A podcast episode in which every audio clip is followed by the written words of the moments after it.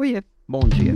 Sabe que conversando com um profissional esses dias, um profissional bem gabaritado, é, a gente foi falar sobre autoconhecimento e a resposta que eu tive de cara foi assim: ah, esse negócio de autoconhecimento não é muito papo de coach, não. De cara aí eu vejo uma fala já bem preconceituosa e bem comum no mercado, né? Porque tem coach muito bom e, obviamente, a gente acaba enxergando aqueles que são muito ruins e vem fazendo um trabalho ruim. Gente ruim tem toda a profissão, né?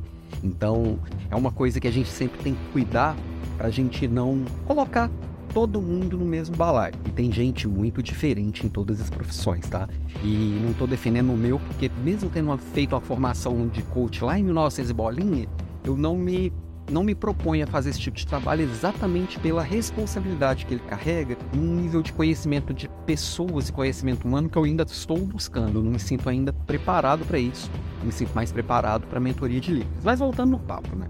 Autoconhecimento. Eu trouxe que não, que tem muita. que não, né, se a gente para de tentar se conhecer e busca só conhecimento de fora, a gente tá dando volta em volta do próprio rabo. Tem muita gente se torturando bastante simplesmente por não se conhecer, não conhecer a própria natureza.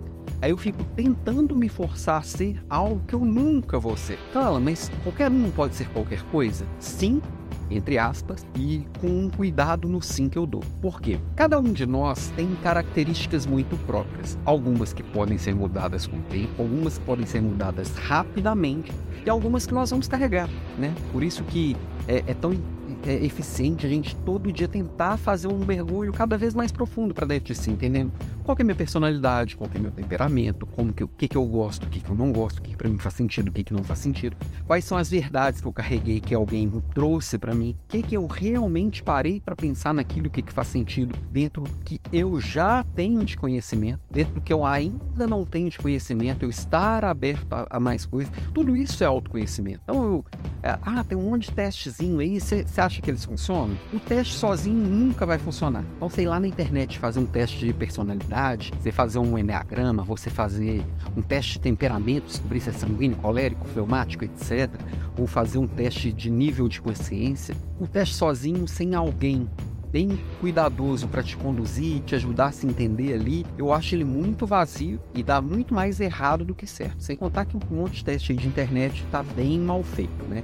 Então, tem vários testes bons, tem o DISC, tem o NBTI, tem o Enneagrama, tem várias coisas legais que podem te ajudar muito no autoconhecimento. Mas o que vai ajudar de verdade é você se conhecer, se questionar, se provocar e observar as outras pessoas. Que aí você pode ajudar também as outras pessoas. Por isso que é tão importante numa conversa com a equipe, você está ali aberto, você está ali inteiro.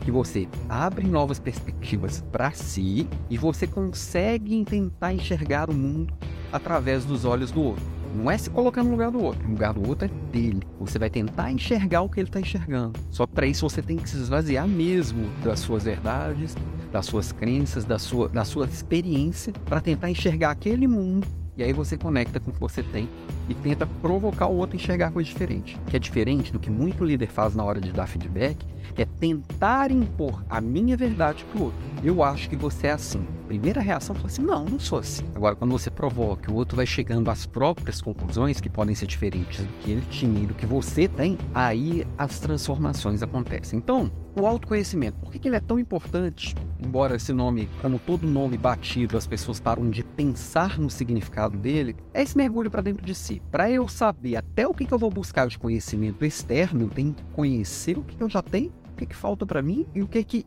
falta para mim para chegar no lugar que eu escolhi. Não é sair.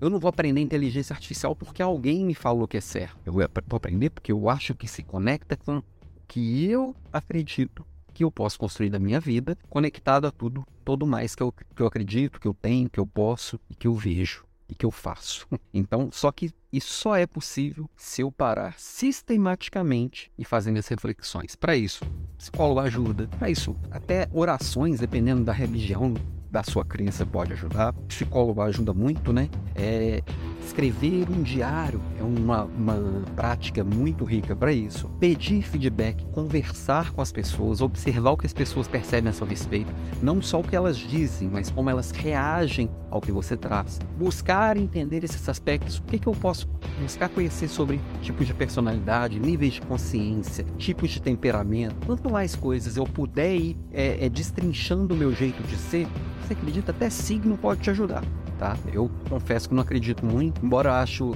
super válido e super é, divertido, pá.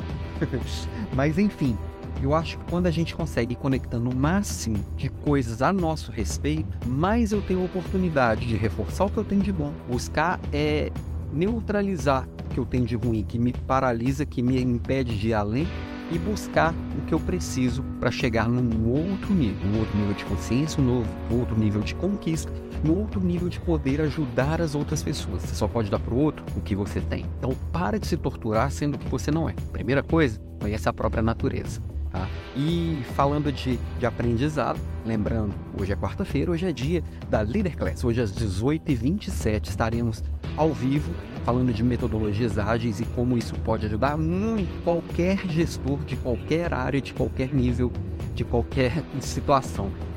Estou é, trazendo de um ponto de vista muito prático, como eu sempre trago, como você coloca para rodar amanhã cedo e muito alicerçado na verdade e na vida real. Não é esse papo de, de livro que está por aí, não. Muita gente preparando gestores para uma vida que não existe, né? Eu preparo para a vida real, ok? Beijo para você, até às 18h27.